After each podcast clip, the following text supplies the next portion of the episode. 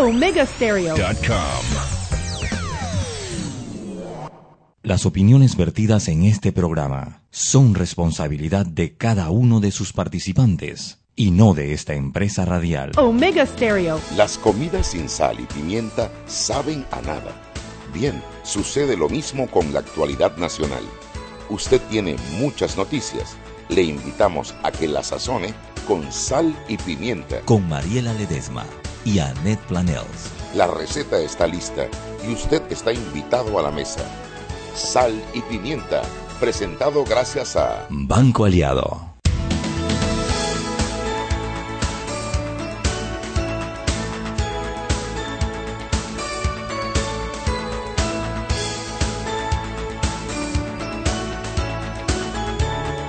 Llegó, llegó, qué fuerza tiene, papá en oro.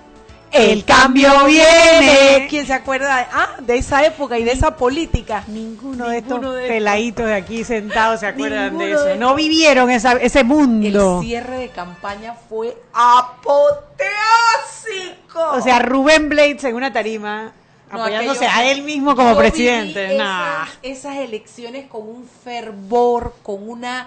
Ay, yo no sé, me acabo de acordar, bastante diferente a lo que está pasando ahora. Bueno, esta cuadrilla de Peque. Adán, ¿qué apellido tú eres? Buitrago. Adán Buitrago es nuevo Peque. Bueno, por lo menos hoy vino a ver a sondear para ver si se queda de Peque o no. ¿Qué edad tú tienes, Pe- Peque? 33. Ah. No tan pequeño. Me veo más joven. ¿ah? Te ves más joven, sí, sí, sí. Es el más viejo de los peques, yo creo. A ver, Lucas. A ver, Lucas Este sigue bullying ganando. a Lucas Lucas sigue ganando by far. De verdad, no, hombre, Peque. no, no, hombre, no. Lucas ya tiene casi edad de jubilado. No. Se cobra el bono. ¿Será que va en algún Uber y me va oyendo? Y ahorita viene para atrás la respuesta de Lucas en 3, 2, 1. También tenemos a nuestra pequeña hermosa, la avión, le llamamos, el avión. El avión, el avión Camila Adames. Camila Adames, ¿cómo Hola. está? mi amor? Ella es Arias, ella es Camila Adames Arias del club. y, tene- y tenemos aquellos ojos verdes, Como serenos como mares. Ese es José Luis Paniza. Papi, tú sí estás lindo, loco. Gracias, cantas sí- bonito tú también. Tú sí eres bonito. Tu mamá no te da besitos todos los días y te dice que tú eres un peque lindo. No. Ay, yo te estaría besito. Ay, Ah, Dios bien mío. bonito, mi peque. Vaya para la universidad. Vaya, vaya, vaya. Eso que yo le diría todos los días a mi peque. Yo los amenazaba a mis hijos cuando los llevaba a la escuela. Ajá, ajá. El primer día de clase los voy a acompañar hasta el salón y voy a decir, ese es mi niñito lindo. Saludos para Daniel. Mamá. Saludos para, para David y Daniel. ¿Quién refunfuñaba más, Beatriz? Todos, o- todos Todo, pero, refunfuñaban. todo. Pero yo te quiero decir una cosa. A Gabo le gusta que yo lo lleve el primer día de escuela, pero que no me baje el carro. Ah, sí, sí, por eso. Yo los amenazaba así.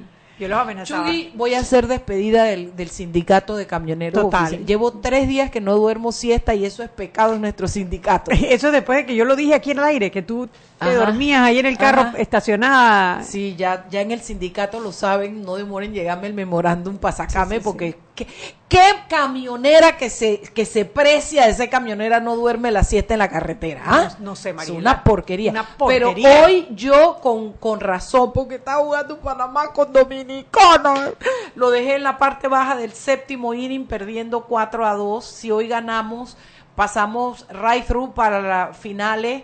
eh, eh, y a mí me gustaría que ganáramos porque ya le ganamos a Dominicana y este equipo que tenemos está muy bueno así que si usted cree en Dios en los árboles en lo que sea comience a rezar ya Dios en los árboles, o sea. oye en el Shinto, ahí está el Shinto.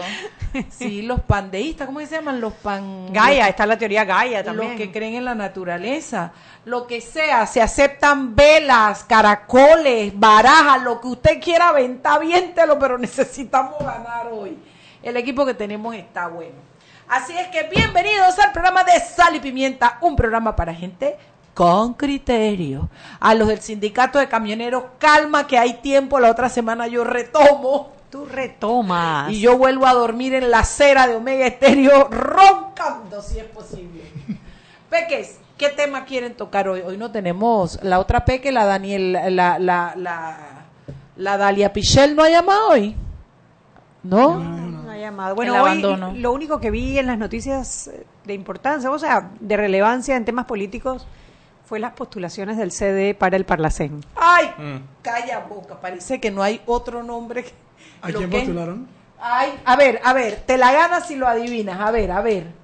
¿Qué es el Parlacén si no es un lugar para proteger al, al- a Me llamó la gente? atención. A Marta Linares y al hijo de, de Marta Pero nada más a uno, eso es lo raro, porque no, no postularon, nada más debe ser que nos eligieron dos cupos y ya, y se metió doña Marta allí, ¿no? Porque es a Marta Martinelli y a, Luis- y a Ri- Rica Martinelli, a Ricardo Alberto, creo que es el Ricardo Deben Martinelli Linares. ¿Quién de los dos está más podridito aquí en Ay, los juzgados? Aquí, ¿quién tiene más caso? ¿Quién está más jodidito en los expedientes? Ah. Sálvelo, doña Marta. Sí, José Muñoz también se postuló para el Parlacén. Giselle Burillo también. Giselle Burillo. Dice que sale de quinta en la lista de postulados. sale de quinta en la lista Ave de María postulados. Purísima, han salido corriendo. Eso sido una... Normalmente lo- los del Parlacén los, los, los termina poniendo el presidente, ¿no? Bueno, es una lista. Y de acuerdo a la cantidad de votos que saquen para presidente, entonces son la cantidad de diputados a los que tienen derecho. Así O es. sea, es una lista que el partido propone, eh, el partido o el candidato a presidente, porque también, por ejemplo, en el caso de los independientes, ellos también postulan para Parlacén. Entonces, dependiendo de la cantidad de votos que saquen, entre el total de votos emitidos, asimismo es el Votos porcentaje. para la presidencia. Para presidencia, exacto. Chuy, Porque- vamos pero- a meternos en la de los independientes tú y yo para que Martinelli no nos ponga demanda, Chuy. Vamos para Parlacén, Chuy. Ay, negra, que demande. Qué rico, ¿no? Qué rico poder no tener que estar pendiente de eso, ni buscarte tu chaleco antibala político, ni nada de esas vainas. Ay, y pero tú quisieras caer en la Corte Suprema de Justicia, honestamente. tranquilo. ¿Para qué? O ¿Cómo sea, es? porque si en el Parlacén lo que hacen es que te hacen un proceso en la Corte Suprema de Justicia y la verdad que en la mano de, la- de los magistrados de la Corte tampoco. Solo por eso no me voy a tirar para la Solo por eso. Porque No, lo, que, hombre, lo no. que iba a decir es que pero ellos no van de principales. O sea, por ejemplo, eh, Marta Linares eh, sería la suplente de Eldis Iván Sánchez Tuñ- Tuñón, asumo que es aquí, en la octava posición. Sé que Ricardo Alberto Martinelli Linares, o sea, el hijo de, de- del expresidente, también aspira como diputado suplente de Carlos Outen, o no sé cómo se pronuncia González, de la, en la tercera posición. O sea, no, no es para los principales. También José Muñoz figuraría como suplente de Luz Margarita Vázquez y su hija Jacqueline aspiraría, ella sí aspiraría a una curul. O sea que ellos van de segundo, ni siquiera principales, Me Pero igual imagino. tienen los beneficios. pero sin, pero con, pero con menos fueros. trabajo. O sea, Claro. tienen el fuero y no tienen que ir a, a- a la- a las sesiones del Parlacén. Sí, es como lo mejor de todos los mundos, ¿no? Es lo mejor de todo el mundo. ¿Has visto alguna otra noticia interesante para el día de hoy? Lo que pasa es que hoy es viernes y cuando, la, cuando es viernes la, la política se pone como en pausa. Bueno, como dijo Ricardo Lombana, es viernes, el cuerpo lo sabe, con el, con el meme eh, famoso de los últimos días. Si no lo ha visto, si no lo ha visto todavía no está en nada, y búsquelo. Eh, bueno, también Alma Cortés y Génesis Arjona fueron postuladas como diputadas.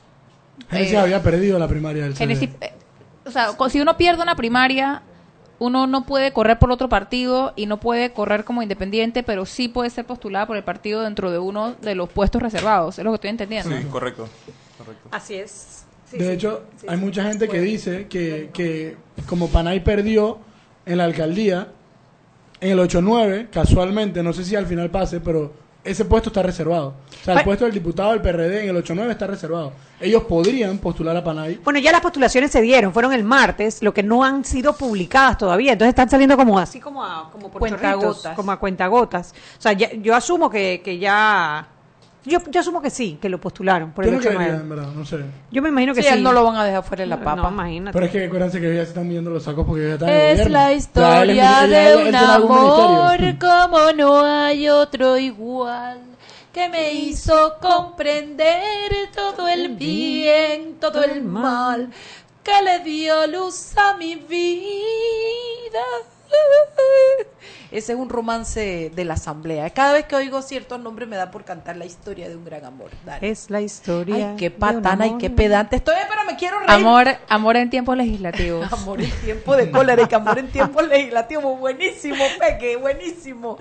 Ay, no. Es que por lo menos me tengo que poder burlar. Si no me dan derecho a la burla, ¿a qué tiene derecho un, un- un ciudadano que ha sido pisoteado, que ha sido estafado, que ha sido engañado? ¿A qué tiene derecho? Mariela. Anet del Carmen, fuimos engañadas en la política. Mariela Isabel. Mucho drama en esta No cabina. vamos a ir a trabajar a Televisa yo, creo Venezuela. que, yo creo que van a espantar a Dan. Llegó. Ahora van a llamar, ¿cómo así? Dice que le Ese estaba Natalia saliendo. Michel. Que le salía ocupado. ¿Aló? Hola, Sí. Aquí la Pepper y allá. Dalia, hola, ¿cómo están? Hola, Dalia. peque- hola, pequeña. ¿Qué tal? ¿Quiénes están allá? Mariela, Anet, Adán, Peque Nuevo y José Luis Paniza y Camila. Adán es Berguido. ¿Tú conoces a Adán Berguido? Muy trago. Él no verguido. Buitrago. Buitrago. Ay, que le dé gracias a Dios que le cambié el apellido y no el nombre. Pero saludos a Alfredo donde sea que esté. Ay, sí. Oye, espérate. Que sí es verguido. Se va, se va. Se me fue a mí, se me fue a mí. Bueno, ¿qu- ¿quieren que vaya- Dalia nos vaya contando? Dalia, ar- arranca, arranca en fa. Ok, en web tenemos la noticia del día que ya se sabe quién es la jueza que le tocará tratar con la impugnación a la candidatura de Martinelli, ¿Quién? tanto Ah, para la, alcaldía como para el, el diputado. Se llama Mónica Guardia, el juzgado segundo electoral. Eh, quien interpuso la, la- o sea, quien presentó la impugnación fue Jorge Hernán Rubio, creo que se los comenté la vez pasada, y la basa en que él se fue voluntariamente a Miami y allá fijó su domicilio en Miami al hacer una compra de unos carros y de unos bienes. Entonces, al fijar su domicilio allá, pierde el domicilio acá. Es la es la idea. Que de- no tiene el don de la ubicuidad.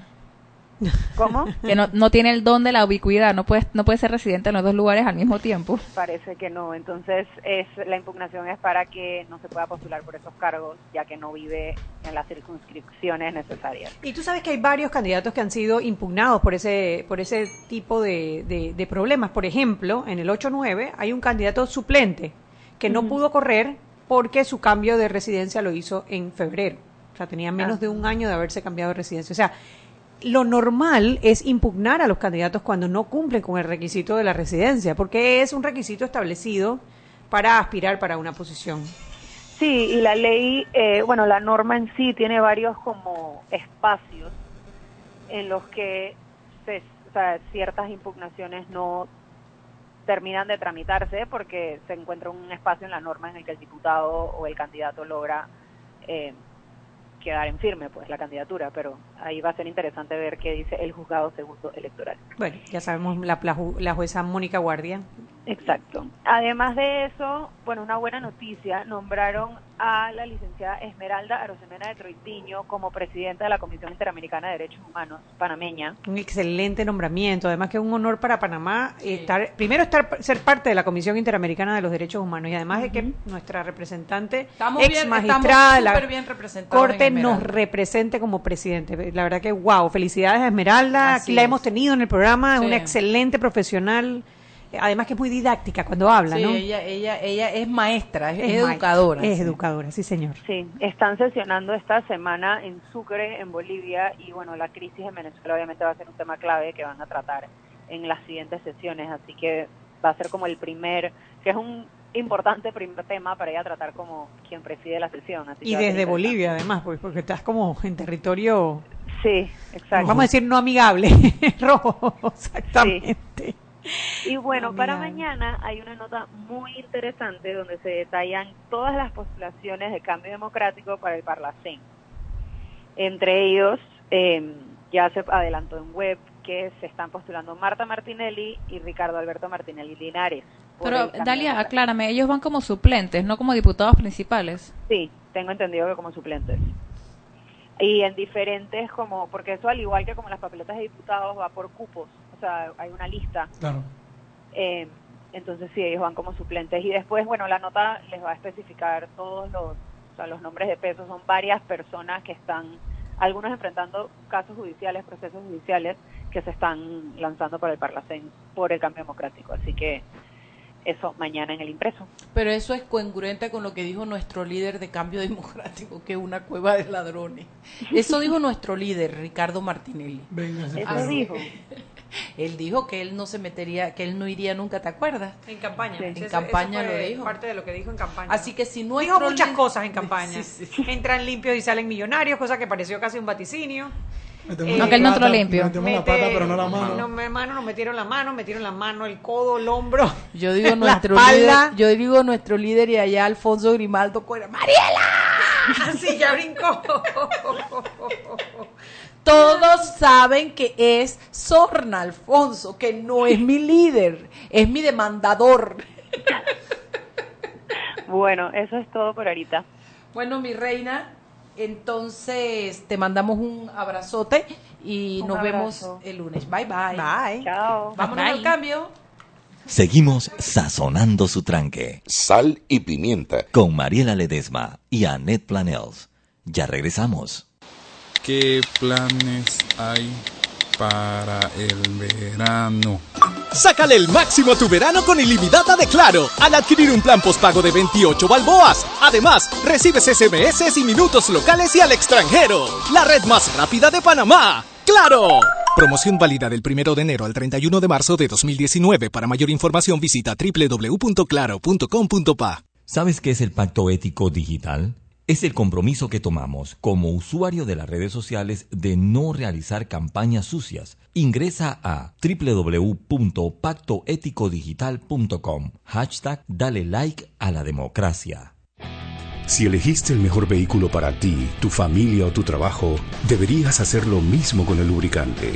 Ahora Terpel te ofrece una nueva familia de lubricantes de última generación, desarrollados con tecnología americana para proteger y evitar el desgaste en cada tipo de vehículo, pero inspirados en un motor más importante que el que mueve tu auto. Máxima protección y mayor rendimiento para el motor que mueve tu vida. Nuevos lubricantes Terpel. Siempre existe la inquietud de cuál es el mejor lugar para cuidar su patrimonio. En Banco Aliado tenemos la respuesta.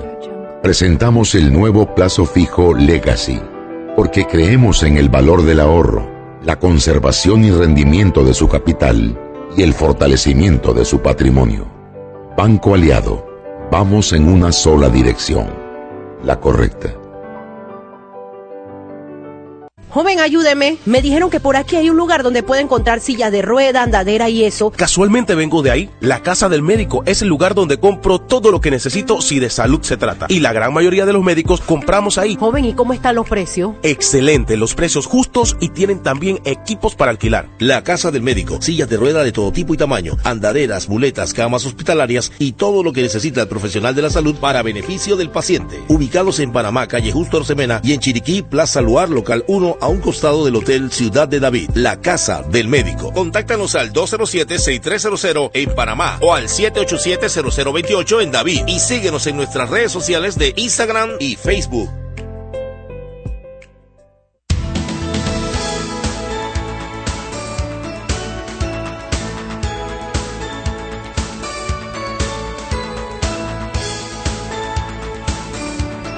Estamos de vuelta en Sal y Pimienta, un programa para la gente con criterio. Hoy viernes de Peques y 8 de febrero, aprovecho.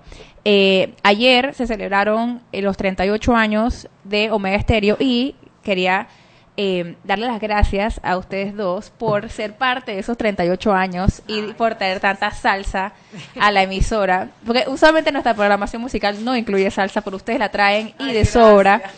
Así que muchas gracias verdaderamente por todo lo que han hecho por Omega Stereo. De- ¿Desde qué año, qué año empezó Sal y Pimienta? ¿El 2015 fue? En el 2015. Así- 16, 17, 18, vamos para cuatro años. Así que sí, muchísimas gracias y hago sencillo eso de parte de mi papá también. Felices de estar aquí, la verdad es que nos sentimos como en casa.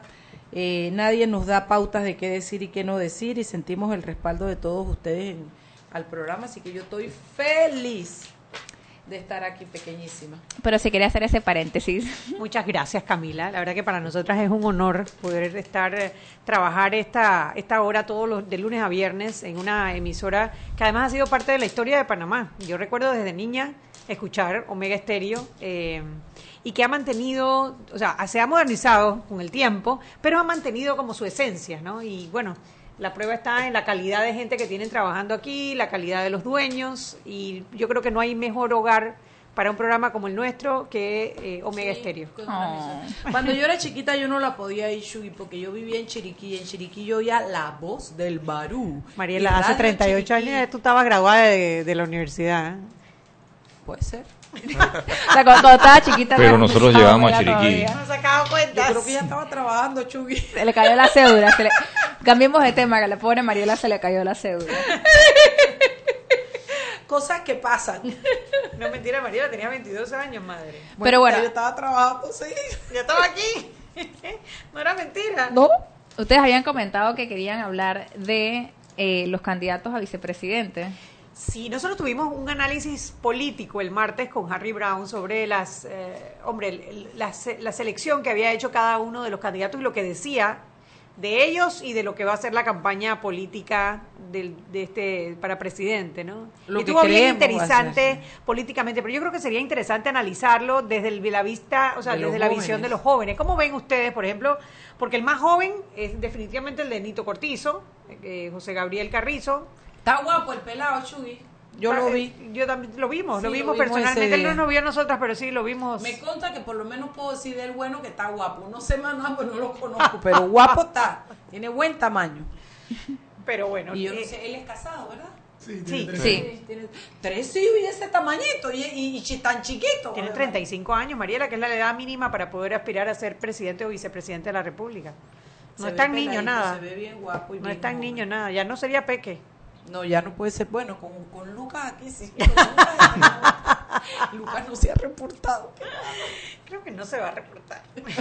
Lo que no está como en Venezuela o en Ecuador. así. Puede ser cuando yo puedo decir todo lo que me da la gana de él, pues cuando no está aquí. Pero bueno, dale. Entonces nos parece interesante que los jóvenes nos den su aporte. Eh, ¿qué ve- ¿Cómo ven ustedes esta campaña? Para muchos de ustedes el hecho de que no, no será la primera en la que van a votar, pero pero yo creo que ya la viven muy... ¿Tú, tú sí vas a ser la primera Yo también primera vez que voy a votar. Mira. Pero, o sea, porque la, la campaña pasada estabas. estaba fuera del país y yo pensé que el plazo era, no, me- no me acuerdo lo que yo pensaba, no me acuerdo si eran seis meses, tres meses o algo y resulta como que me tenía que inscribir desde antes para poder votar en el extranjero. Algo así me pasó y perdí la oportunidad de votar en las elecciones pasadas. Bueno, lo bueno es que esta, yo creo que puede ser, yo no sé, tú sí tienes cara de haber votado varias veces. Yo he votado varias veces, pero esta es la primera vez que, lo voy a, que me involucro y que lo voy a hacer después Es que- de haber Primera es que votas bien. Sí, a conciencia, votar a digamos. conciencia. Bueno, es totalmente. que eso es lo que me parece, que esta para todos debe ser una, una, una campaña en la que están de alguna manera motivados o, o- o incluidos por diferentes razones. Y entonces me gustaría ver la visión política de ustedes, de la campaña, de los candidatos, de sus vicepresidentes, cómo vamos. Esto lo vas a manejar tú, pequeña, así es que decide. Ok, me delegan de eh, responsabilidades. Yo quiero empezar con un comentario. He escuchado a mucha gente quejarse de la veda y que si las elecciones están muy cortas y que no... Yo personalmente me ha gustado este estilo de campaña corta porque siento que, que porque si hubiéramos empezado hace un año, en este momento todos tendrían cinco grabaciones cada uno, habría papeletas en toda la ciudad y probablemente estaríamos igual de informados de lo que estamos hoy en día. Porque yo siento que el hecho de que sea tan corta nos fuerza un poco a concentrarnos de verdad. Así como cuando la diferencia entre alguien que haga una charla de 20 minutos versus alguien que habla por hora y media. O sea, siento que esto nos ha forzado un poco a prestar atención y ha, y ha limitado un poco el tema de la campaña sucia. Eso sí, campaña, eso sí, campaña, eso ¿no? sí, no ha arrancado verdaderamente, así, Y ya hay así campaña que sucia. así y ya hay campaña sucia, pero siento que en las elecciones pasadas había más. Yo creo. Ok, yo creo que. O sea, yo estoy de acuerdo con, que, con limitar el tema de, de- del gasto electoral. Siento que, que eso al final no se hizo mucho. Igual se, están gastando, se van a gastar un montón de dinero. Y limitar el tiempo, como yo lo veo, sin limitar tanto el, el- el tema del dinero, al final lo que hace es que beneficia a las personas que ya están en un puesto público. Porque al final ellos tienen un espacio. Aunque no estén haciendo campaña, ellos tienen como presentar proyectos de ley, tienen como impulsar proyectos, tienen como hacer aceras, tienen como hacer proyectos que al final, aunque no sean campaña, los dan a conocer. O sea, ¿quién es, por ejemplo, Ricardo Lombana contra José Blandón? Aunque Blandón no se gaste ni un dólar de la alcaldía. Ok, pero si Blandón hubiera tenido dos años para hacer campaña o año y medio, igual habría sido alcalde, igual hubiera estado haciendo aceras, igual habría tenido... O sea, no, no- eso no hace diferencia por el tiempo, verdaderamente. No, pero quizás sí para el reconocimiento de una candidatura nueva, una persona nueva. Exacto, para nuevas Es muy, candidaturas. mucho más difícil poder dar a conocer a una persona en 60 días que, por ejemplo, qué sé yo.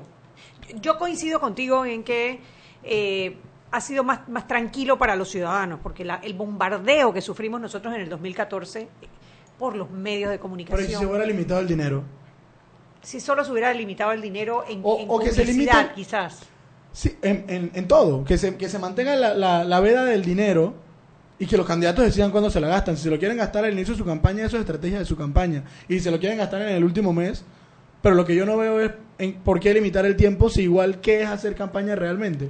O sea, realmente hay muchos que están haciendo campaña. Tú no viste el, hace- la ciudad pero es porque tenían el, claro, Yo- pero porque podían gastarse el dinero. Si Y saben que- podían empapelarla, ¿no? Exacto. Ok, si pero, limita- pero cuando tienes dos meses, tú te concentras y lo enfocas en las cosas importantes, creo yo. Todavía no hemos visto esos dos meses de campaña.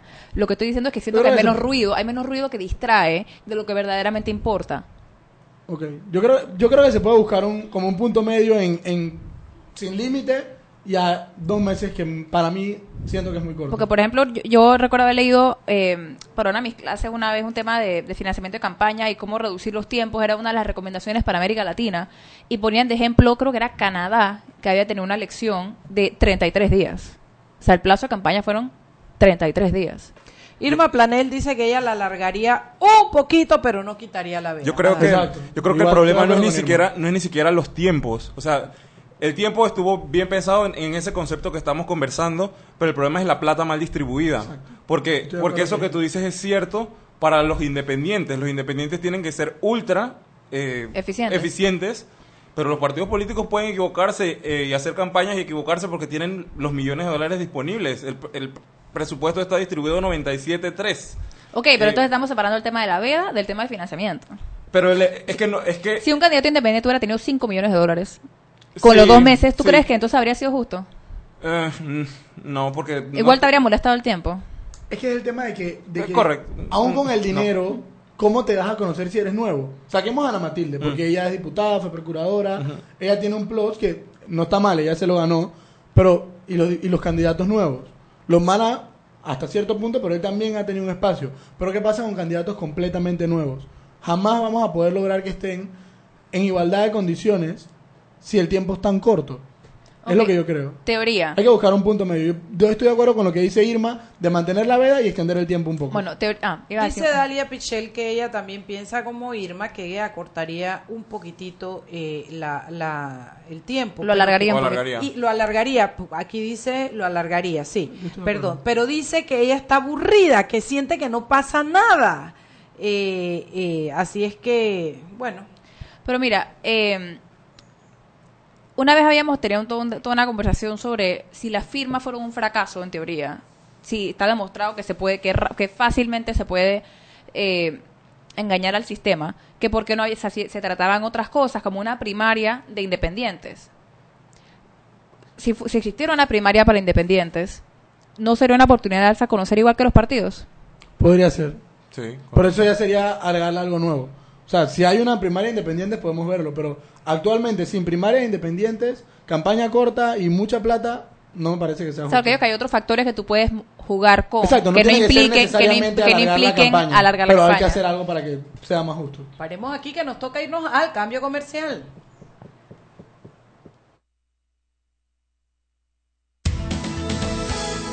Seguimos sazonando su tranque. Sal y pimienta. Con Mariela Ledesma y Annette Planels. Ya regresamos. Siempre existe la inquietud de cuál es el mejor lugar para cuidar su patrimonio. En Banco Aliado tenemos la respuesta. Presentamos el nuevo plazo fijo Legacy, porque creemos en el valor del ahorro, la conservación y rendimiento de su capital y el fortalecimiento de su patrimonio. Banco Aliado, vamos en una sola dirección, la correcta.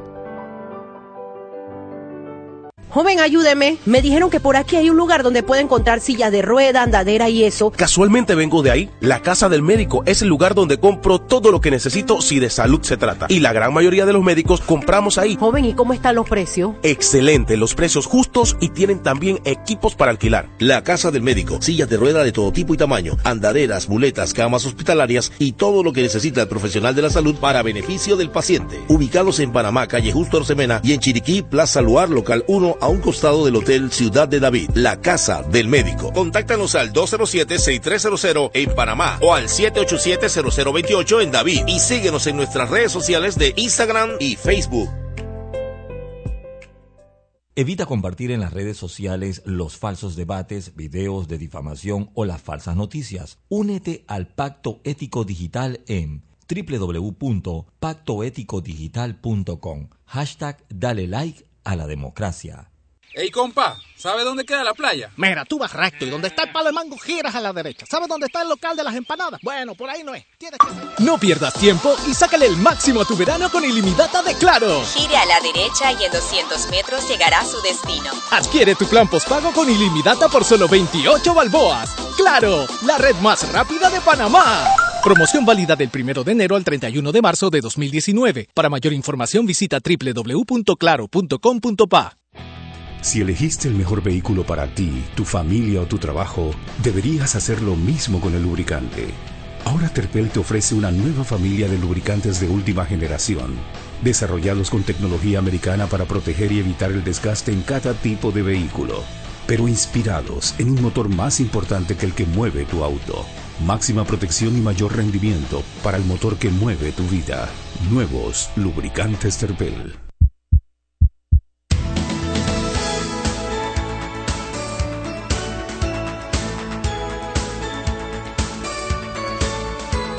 Y estamos de vuelta en Sara y Pimienta, teniendo un debate aquí sobre, la- sobre si la veda electoral sirve o no sirve, si las campañas deben ser más largas o más cortas. Pero con eso que estábamos conversando, que hay que, que tú mencionaste, Anet, de que hay que tener reglas claras y que pensar en un buen sistema cuidadoso. Yo lo he dicho varias veces y lo repito. Tenemos que estar pendientes, todos como ciudadanos, al próximo debate por las de reformas electorales, porque fuimos unos perezosos la vez pasada que se pasó la reforma y verdaderamente no prestamos atención creo yo. Yo- o sea, no, no, no hubo. Todo el mundo es que, güey, que se haya hecho lo de las firmas y, güey, pero no nos, yo creo que nos faltó un poco de malicia en sentarnos a, a pensar en las en las posibilidades de cosas que podrían salir mal. Así que, final, si no- pero pero mirar hacia atrás es, es vi- visión 2020. Así que ya no hay nada que hacer con esta, pero Bueno, para cerrar ese tema, si lo vas a cerrar y vas a pasar a la opinión de los candidatos, Yanel Archibol dice, lo único malo de la campaña política tan corta es que los independientes, más que nada, los nuevos, tienen desventaja poco tiempo para darse a conocer. Creo que es real. Pero si los usted nos está escuchando y tiene una opinión al respecto, escríbase a salpimi, arroba salpimienta PA. Bueno, disculpen que sigo alargando el tema, pero eh, no hay que pensar en los independientes, creo yo, esta es mi opinión, no hay que pensar en los independientes como algo a largo plazo, o sea, que va a existir en todas las elecciones por siempre. Es una coyuntura especial la que estamos viviendo actualmente y yo creo que se deben formar partidos nuevos. Yo creo que toda esa gente que está activa y que quiere un cambio y todo lo demás, tiene que organizarse y tiene que formar un partido político y que eventualmente tengamos o más partidos o partidos que reemplacen a algunos de los existentes. Esa es mi opinión y si fuera así estarían todos todos tendrían primarias, todos tendrían financiamiento de- de- con las reglas de, de las mismas reglas que el PRD, panameñismo, CD, FAD y Alianza. Así que igual o sea, sería más equitativo. Sí, eh, es que al final estamos tratando de resolver con leyes el problema que tenemos, que es un problema de personas, de líderes, de renovación de líderes de, de políticos. Eh, yo creo que no hay camino corto, yo creo que no va a haber ley que nos, han- que nos salve de esta. Creo que hay que, eh, hombre, remangarse las mangas, buscar un buen candidato, apoyarlo, tratar de que llegue a la asamblea, respaldarlo cuando esté en la asamblea, tratar de hacer un, eh, movimientos ciudadanos y tratar de impulsar poco a poco los cambios que necesitamos para el país. Creo que no lo vamos a lograr en cinco años, no creo que lo vamos, no creo que la crisis que en la que estamos no, no se produjo en este gobierno, ni siquiera en el gobierno de Martinelli. En el gobierno de Martinelli lo que pasa es que se, se evidenció y se exponenció. Pero ya había saltadera de, de, de- de un partido al otro, ya había compradera de un lado al otro, ya había caciques dentro de los partidos políticos. Lo que pasa es que él lo que hizo fue exponenciarlo, ¿no? Y, y, y Varela no, no, No aprovechó no la aprovechó la oportunidad para fortalecer el tema institucional. Eh, vamos a ver, yo, yo, Yo- yo creo apuesto a los nuevos liderazgos, esa es mi apuesta. Y yo creo que lo- la buena noticia es que estamos hablando del tema. Antes lo dábamos por sentado que los partidos eran esto y nadie se hacía preguntas ni se cuestionaba. Pero uno no puede esperar que un, que un buen liderazgo solito sea la solución. Sí. Hay que organizarse. Ah, claro. Hay que, No- no hay se que, trata de hay que tomarse el claro. tiempo, hay que tomarse el tiempo, Hay hacer, hacer la estructura. O sea, yo creo que es importante formalizar todas estas cosas en, en partidos y no simplemente figuras, porque eso lleva a mesianismo. Ok, comencemos a ver las opiniones. Voy a comenzar con, con, con el nuevo. Adán, cuéntame qué piensas tú de estas elecciones, cuál es tu opinión sobre los siete candidatos que tenemos. Eh, cuéntame cómo lo ves, tú que has tenido más oportunidad que los otros dos peques de ver candidaturas y de ver eh, promesas electorales, etcétera. Sí, bueno, yo lo, lo, lo he visto de los dos lados. Eh, yo estoy apoyando una candidatura, pero también caminé apoyando a varios candidatos para recoger firmas porque eh, yo creía que había que ayudar a algún independiente. O sea, en algún momento alguien con un libro llegó a, llegó a mí y yo dije, ay, voy a firmarle porque este independiente me parece de lo mejor que hay. Y así me involucré. Lo que yo pienso ahora es que, o sea, estamos como en, una coyuntura que es súper crucial para, para poder que los jóvenes y los no tan jóvenes tomemos decisiones mejores de lo que hemos venido haciendo y que hayamos puesto gente como los que hemos tenido como, como todos los gobiernos que pasaron, porque ninguno salió bien, ninguno salió bien. Al respecto de las candidaturas, me parece que es el, el único momento en el cual un independiente podría ser presidente, este. Yo creo que lo que va a ocurrir en la próxima elección es que los partidos van a tener que reajustarse y tratar de sanearse. Eh, y yo estaba pensando, "Oh, la, próxima, la próxima elección tal vez me, me lanzo, pero como independiente. Y yo digo, no, tal vez va a ser a través de un partido que tendremos que formar o, o con algún independiente que se consolide en un partido. Eh, yo creo que las candidaturas que están ahorita, hay muchas candidaturas muy tradicionales y hay candidaturas no tan tradicionales. Eh, Lombano, un ejemplo, no es tan tradicional. Tenemos candidaturas, la de los partidos normales, PRD, me parece que se esperaba quién iba a ser el candidato, se sabía que él iba a ser. Eh, creo que tiene oportunidades, está saliendo de número uno en las, en las, en las encuestas. Eh, pero no creo que es lo que el, el país necesita. Al respecto de los otros, me parecen más de lo mismo. Con respecto a los vicepresidentes, súper, súper eh, lo que ha pasado con Casís. eh, yo creo que es alguien que se dejó, eh, no sé, cómo él va a regresar al, al periodismo después de esto. Eh, yo creo que mucha gente se siente traicionada por lo que por lo que pasó. No han visto el montón de memes por la plata baila el mono, eh, que es la traducción de, de la misma corrupción que vino en otras cosas. Y yo creo que él hizo un muy buen trabajo haciendo lo que estaba haciendo, pero defraudó a mucha gente al aceptar esto y, y tal vez se sepultó él profesionalmente. Es como lo veo. Eh, yo no creo que, que el pueblo panameño sea tan tan tonto de no entender que esto fue una decisión eh, completamente para ganar likes, como si fuera una batalla de popularidad. Eh, Como si para- fuera esto es guerra. Como si fuera esto es guerra. Esto, yo creo que, yo creo que no somos un pueblo estúpido a pesar de que hemos tomado decisiones malas en el pasado. Yo creo que estamos despertando en este momento. Eh, al respecto de, de Gaby eh, Carrizo, yo soy penonomeño. Eh, y yo eh, lo había perdido del radar hasta ahora porque no había estado involucrado en política y del pueblo mismo, de que me llegan los- de los grupos de WhatsApp, escucho el mismo pueblo polarizado completamente. Alguna gente defendiéndolo y, y otros eh, que son de su generación, otros mandando los voice notes de toda esta eh, campaña sucia que bueno, yo ahora tengo que tomarme la tarea de ver si todas estas cosas que están diciendo de él son ciertas o son falsas eh, para, para tomar una decisión. Me parece que el ser joven no te hace bueno, el ser independiente tampoco te hace bueno, ni el estar en un partido político. Nos tenemos que ir a las personas. Eh, creo que tenemos que, por vez primera, tomarnos el tiempo de, de- hacer esto. Y, y- y yo creo que tenemos que hacerlo a nivel personal y tratar de que la gente que tenemos alrededor, que como yo, yo tengo mucha gente alrededor, que como yo en las elecciones pasadas no se habían tomado el tiempo. Ahora yo estoy tratando de dar mi granito de arena, tratando de convencerles, hey, vamos a tomarnos unas pintas y vamos a, a hablar de política porque por lo menos yo no te quiero convencer de quién es el que el, por el que yo voy a votar, pero por lo menos tómate el tiempo de evaluar, que creo que es no- lo que no ha hecho gran parte. Yo tuve la oportunidad de, caminar el 8-7 completo este año, eh, toqué puertas en Betania, un circuito súper diverso. Eh, una de las experiencias más gratificantes de mi vida, no recibí un centavo por hacerlo eh, y creo que me ha dado herramientas para poder entender a mucha gente que yo llamaba y yo pensaba, "¿Y que este tonto que está hablando? Cuando gente del, eh, del chorrillo, tú conversas con alguien del chorrillo, conversas con alguien en la, en la calle y, tú dices, ¿cómo puede ser tan bruto para pensar así? Pero tocando las puertas me di cuenta las razones por las cuales ellos piensan así. Y muchas de las cuales me hicieron terminar de- de entender que el estúpido era, era yo, por, por, por pensar que, que ellos estaban equivocados y que eso venía de una solo de ignorancia o, por- o porque decide ser así. O sea, comprobé que la falta de educación es uno de los retos más grandes que tenemos como, como país y que eso se ve reflejado en, en, en cómo vivimos, en cómo vivimos. Conversé con, vi cosas muy buenas porque también dentro de lugares muy, muy eh, limitados por el desarrollo, vi gente muy buena, gente que todavía quiere salir adelante, gente que en medio de la basura en Cunanega está tratando de hacer cosas muy buenas y tratando de salir adelante. Y también vi maleantes fumando marihuana. Eh, una, una me sorprendió mucho, mucho. Una vez en, eh, cerca de la central, eh, subía, estaba subiendo una multa y yo, bueno, estoy recogiendo firmas para Ana Matilde y para Gabriel Silva, eh, que fue a quien, por quienes reco- recogí firmas.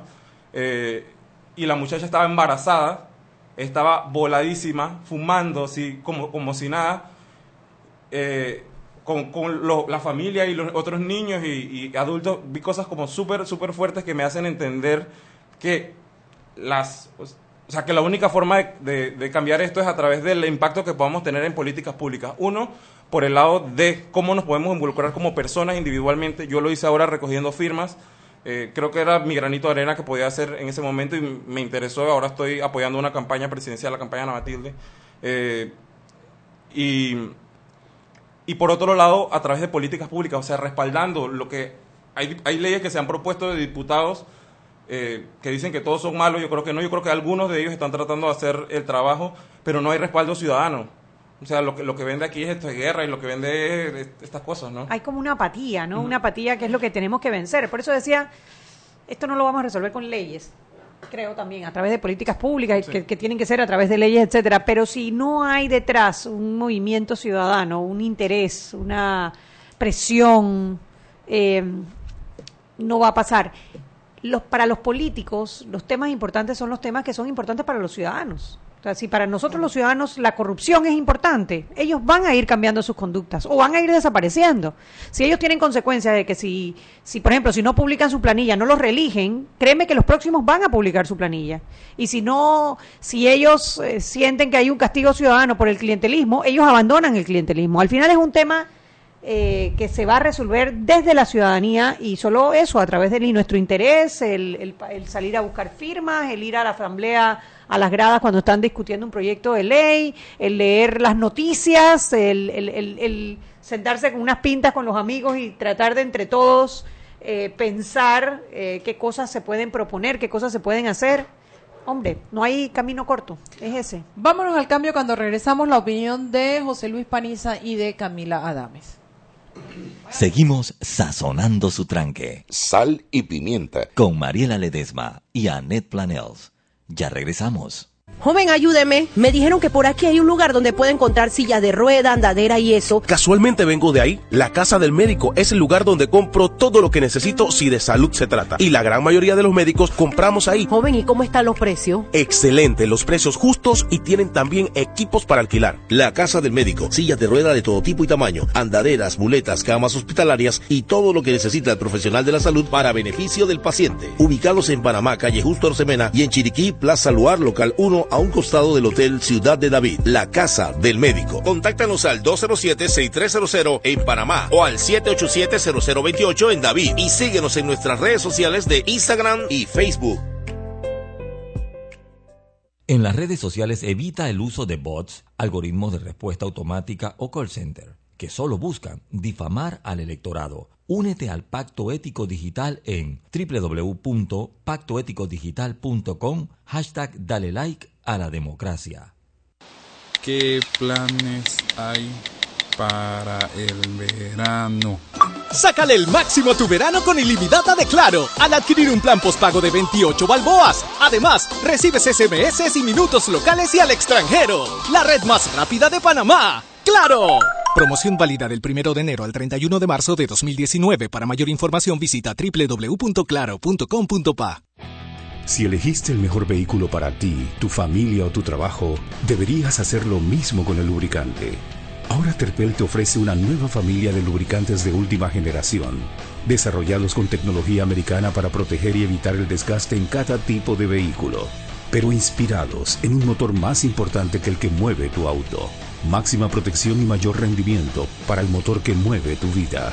Nuevos lubricantes Terpel. Siempre existe la inquietud de cuál es el mejor lugar para cuidar su patrimonio. En Banco Aliado tenemos la respuesta. Presentamos el nuevo plazo fijo Legacy, porque creemos en el valor del ahorro, la conservación y rendimiento de su capital y el fortalecimiento de su patrimonio. Banco Aliado, vamos en una sola dirección, la correcta.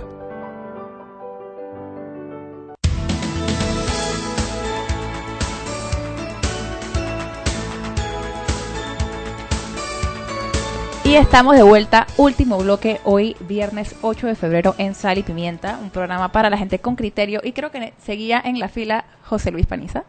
Sí, ok. Eh, retomando el tema de, de, las candidaturas, yo creo que hay mucha gente que, que espera eh, grandes cosas. Al final, las, las campañas políticas son estrategias. Y los candidatos van a tratar de poner a las personas que ellos crean que más le pueden sacar votos. Y, esa es la realidad. Lo pueden hacer para bien o lo pueden hacer para mal. Habiendo dicho eso, entonces voy a empezar con, con, con el candidato del PRD, con Nito. Él pone a un, a un joven, y, y- hay que partir, yo lo puse en un tweet, que tú pongas a un joven no significa que tú creas en la juventud. Pero yo creo que, que esa es la estrategia de él. El PRD, hasta donde yo sé, tiene un- una estructura nacional de juventud bien fuerte, que él necesita tener ese respaldo, y eso algo de votos le sumará. Y lo más importante, y creo que es la crítica que más le he escuchado a Nito, es que Nito, todo el mundo lo ve como un títere. A Nito, la gente lo ve como una persona, tú lo dijiste en el knockout, de que tú no sabes quién es Nito, tú no sabes quién toma las decisiones por él. Yo creo que... No, yo lo que dije que es que uno no sabe qué es lo que él quiere. ¿Qué es lo que él quiere? Excepto que él quiera a su mamá. Ajá. Eh, yo lo leí, yo lo leí. Entonces yo creo que, que, que el poner a Gaby Carrizo, para Nito, lo que él ta- está tratando de decir, entendiendo que Gaby Carrizo es una persona de su confianza, que ha trabajado con él, que donó casi 100 mil dólares a su campaña, él está tratando de decir, eh, esa es su estrategia, la, la estrategia que yo puedo leer, al vicepresidente lo pongo yo, a nadie va a ponerme a ningún vicepresidente. Él está tratando de decir a la gente, el vicepresidente no lo va a poner Benicio, no lo va a poner Pedro, lo va a poner Nito. Como él sabe que no es realmente, ya lo dijo Adán, él es el que está ganando las encuestas, él no, él no se siente tan necesitado de sumar votos, él sabe que por lo menos Gaby, si no le suma, no le resta. Yo creo que esa es la estrategia de él de poner a él, porque al final, de, de poner a, a, a- a Gaby Carrizo, porque él puede decir, a mí no me impusieron un candidato, este es mi hombre de confianza y lo decidí yo y punto. Eso, eso es un mensaje que manda el, ca- el candidato Cortizo. O sea, el Eso hecho que de que veo. sea Carrizo fue que fue su elección. Y si recordamos las anteriores campañas del PRD, el candidato al vicepresidente fue impuesto supuestamente para una unidad, que fue el caso de Balbina Herrera con, con, con Juan Carlos Navarro, Exacto. que fue el caso de Juan Carlos Navarro con Gerardo Solís. Y si nos vamos más para atrás, siempre el candidato a vicepresidente es como impuesto por la segunda facción del PRD que se queda en las primarias. ¿no? Y en este caso no, en este caso Si fuera por eso hubiera puesto a Zulay. su- hubiera y no lo hizo. Y no lo hizo. Eso manda O- un o algún mensaje, sí. de, de, de la facción de Benicio, porque se entiende que Nito se lleva más con la facción de Pedro.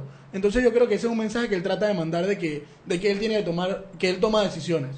No sé si fue en consenso con las personas que, que tienen el poder en el PRD, que son los diputados, pero ese es el mensaje que yo entiendo que él trata de mandar.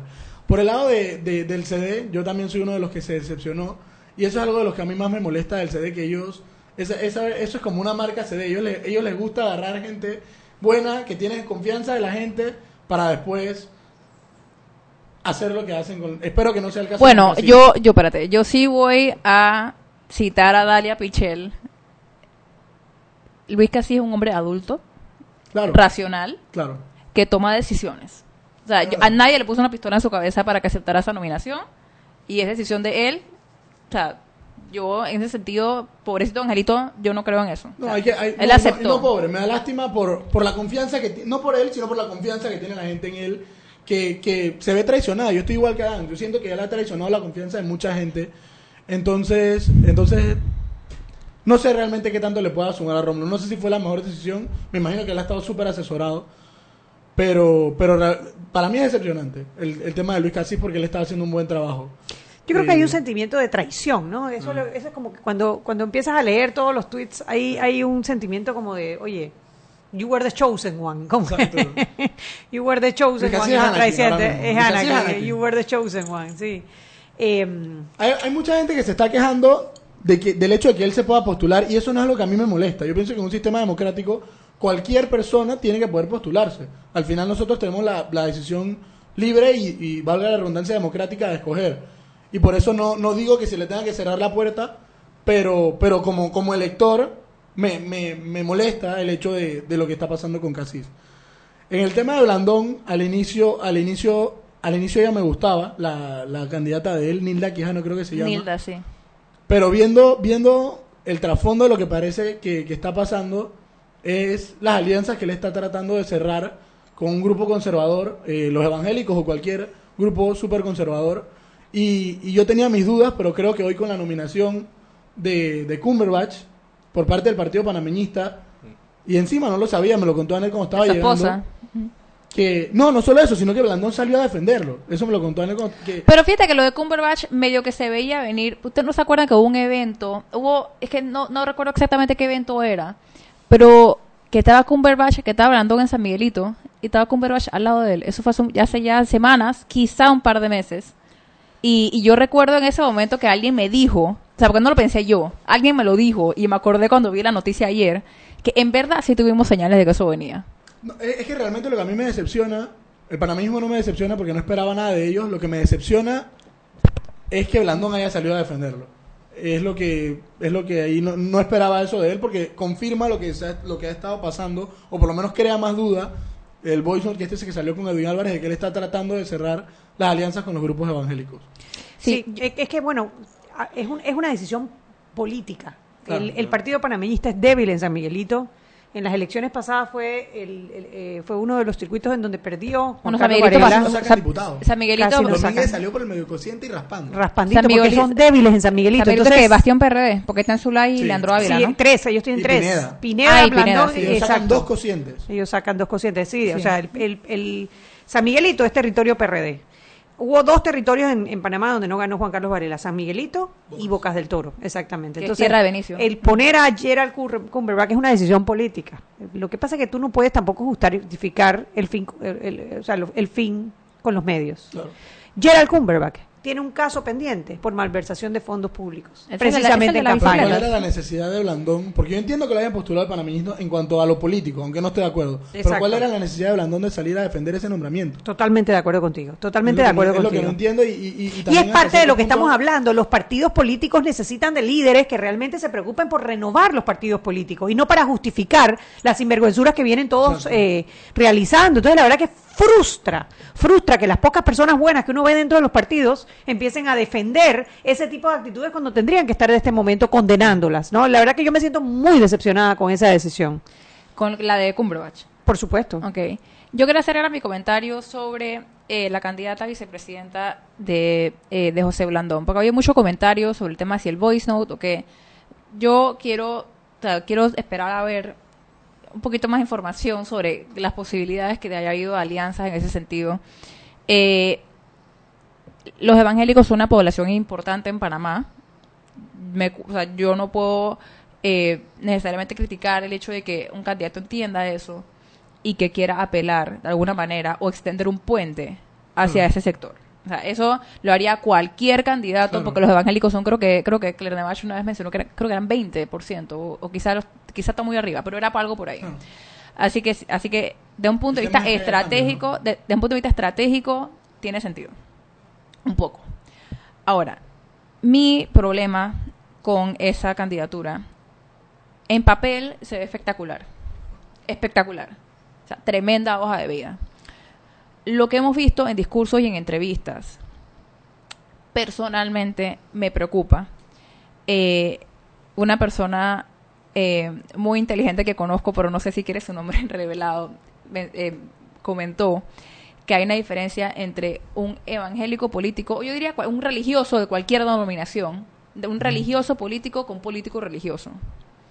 Eh, y esa distinción me parece importante. A mí no me molesta y yo, yo no creo que uno deba discriminar a nadie por su religión. Claro. Es más, se los comenté a ustedes en el grupo. Esto más, más o menos parafraseando lo que les comenté el otro día. Así como yo defendería a capa y espada que, ten- que tuviéramos, por ejemplo, un alcalde musulmán, eh, musulmán, exacto, que tuviéramos un alcalde musulmán, por ejemplo, yo saldría a defender eso, porque yo creo en la libertad de culto, pero yo también creo en el Estado laico. Y yo tendría un problema con que cualquier religión, sea católica, judía, musulmana, la shinto, budismo, la que sea, si eso impacta tus políticas públicas o guía tus políticas públicas o las, o las impones en tus políticas públicas, porque al final del día es solo un porcentaje de la población y se supone que vivimos un estado laico. Que sí, que los católicos tienen la mayoría, igual esa, esa mayoría no supera el 50%. Y aunque lo hiciera. Y aunque lo hiciera, 10%, y aunque no lo hiciera, se supone que mis gobernantes tienen que representar a toda mi población, Exacto. No solamente a la mayoría. a todos. Pero eso es democracia. Sí, crean lo que crean. Entonces, eh, mi disconformidad con la, con la licenciada Quijano es la prominencia que veo que ella le da al aspecto religioso de su persona, que existe yo no lo voy a pedir que lo esconda. O sea, yo no lo voy a pedir que lo esconda, nada más me parece que es inapropiado un poco el nivel. O sea, si estás dando un discurso político, no me parece apropiada la, la prominencia que le así como yo así como criticamos al presidente Varela un discurso en la asamblea que no recuerdo la fecha fue uno de los primeros de julio o 2 de enero que también que citó la Biblia varias veces y, y que, que bájale un poco o sea, bájale un poquito eh, sí me parece un poco exagerado ¿Sabes que mi papá, mi papá la conoce? Y él me contó que yo le mostré la entrevista y él me dijo, Chuso, buena designación, pero me dijo que ella no habla así normalmente. Lo que él me dijo es que él no recordaba que ella mencionara tanto de de 10 palabras que 7 fueran Dios. Entonces yo me pregunto si, si, es, si es a propósito, ¿sabes? Porque, ese- porque para sumar a esa población no solamente puedes poner... Es como tú no vas a sumar a los jóvenes solamente si pones un, un vicepresidente joven. Tampoco vas a sumar a los evangélicos si pones simplemente una vicepresidenta evangélica. Pero si la pones en televisión nacional a decir de 10 palabras 7 Dios, ya te está demostrando que no solamente es una religiosa política, sino que puede ser una política Ok, religiosa. pero por ejemplo, con un joven, yo no, yo estaría también en contra que metieras en tu discurso cinco, es que la YAL, en vez de hablar de la mujer, o sea, Claro. eh, hay cosas inapropiadas para el discurso político público. Y me parece que esta es una de esas. Sí, en uno de estos parkings con pintas, hablando de ella misma, de, de la licenciada, alguien decía, em, qué miedo que en, en esa primera presentación haya mencionado tantas veces Dios. Van a inundarse las calles, van a, va- van a ver los problemas y va a decir, bueno, pongámonos a rezar. O sea, a- a- así me lo dijeron y es, es el mismo sentimiento tra- traducido. O sea, con un par de pintas, eso fue lo que, lo que, está, lo que estás diciendo, ¿no? Bueno, vamos a ver. eh, el lunes va a estar aquí eh, Nilda de Quijano y ¿Ah, sí? José Isabel Blandón, así que tendremos la oportunidad, bueno, de ver, porque también, hombre, presentarse ante, ante la población por televisión no debe ser nada fácil Claro. eh, y puede ser que sea, qué sé yo, una muletilla. Vamos a ver. El lunes no se pierda por sal y pimienta eh, la entrevista que le haremos a Nilda de Quijano. Yo coincido con Camila en que uno no puede prejuzgar a una persona por la religión que profesa, que eso es tan malo como cuando eh, Como cuando te imponen una como religión. cuando dice que los ateos no tienen valores, es lo mismo, es lo mismo para de un lado y del otro o del lado que sea, porque yo creo que no es un lado y el otro. Pero creo que hacemos algo hipócritas como sociedad la gente que lo defiende, porque si fuera, eh, eh, por ejemplo, un musulmán que estuviera También. mencionando a Alá cinco veces, una vez que lo mencionaran en el discurso, saldría la gente con fuego a la calle a ver. Sí. Así que tampoco, o sea, hay que es libertad creo que lo más religiosa. importante de lo Sí, que dijiste libertad de es el tema de no dejar que influya en las políticas públicas. Ay, Exacto. clarísimo, clarísimo. Yo, Separación yo, yo también rescato que a mí lo que me parece importante que tengan claro, y creo que por ahí van mis preguntas de lunes, las adelanto, en qué influencia pueden tener en las políticas públicas la fe, en cuál es la creencia que tienen de la separación de Estado e Iglesia, etcétera, porque de eso ya comimos bastante en este periodo. Son las 7 de la noche en punto, toda hora de irnos.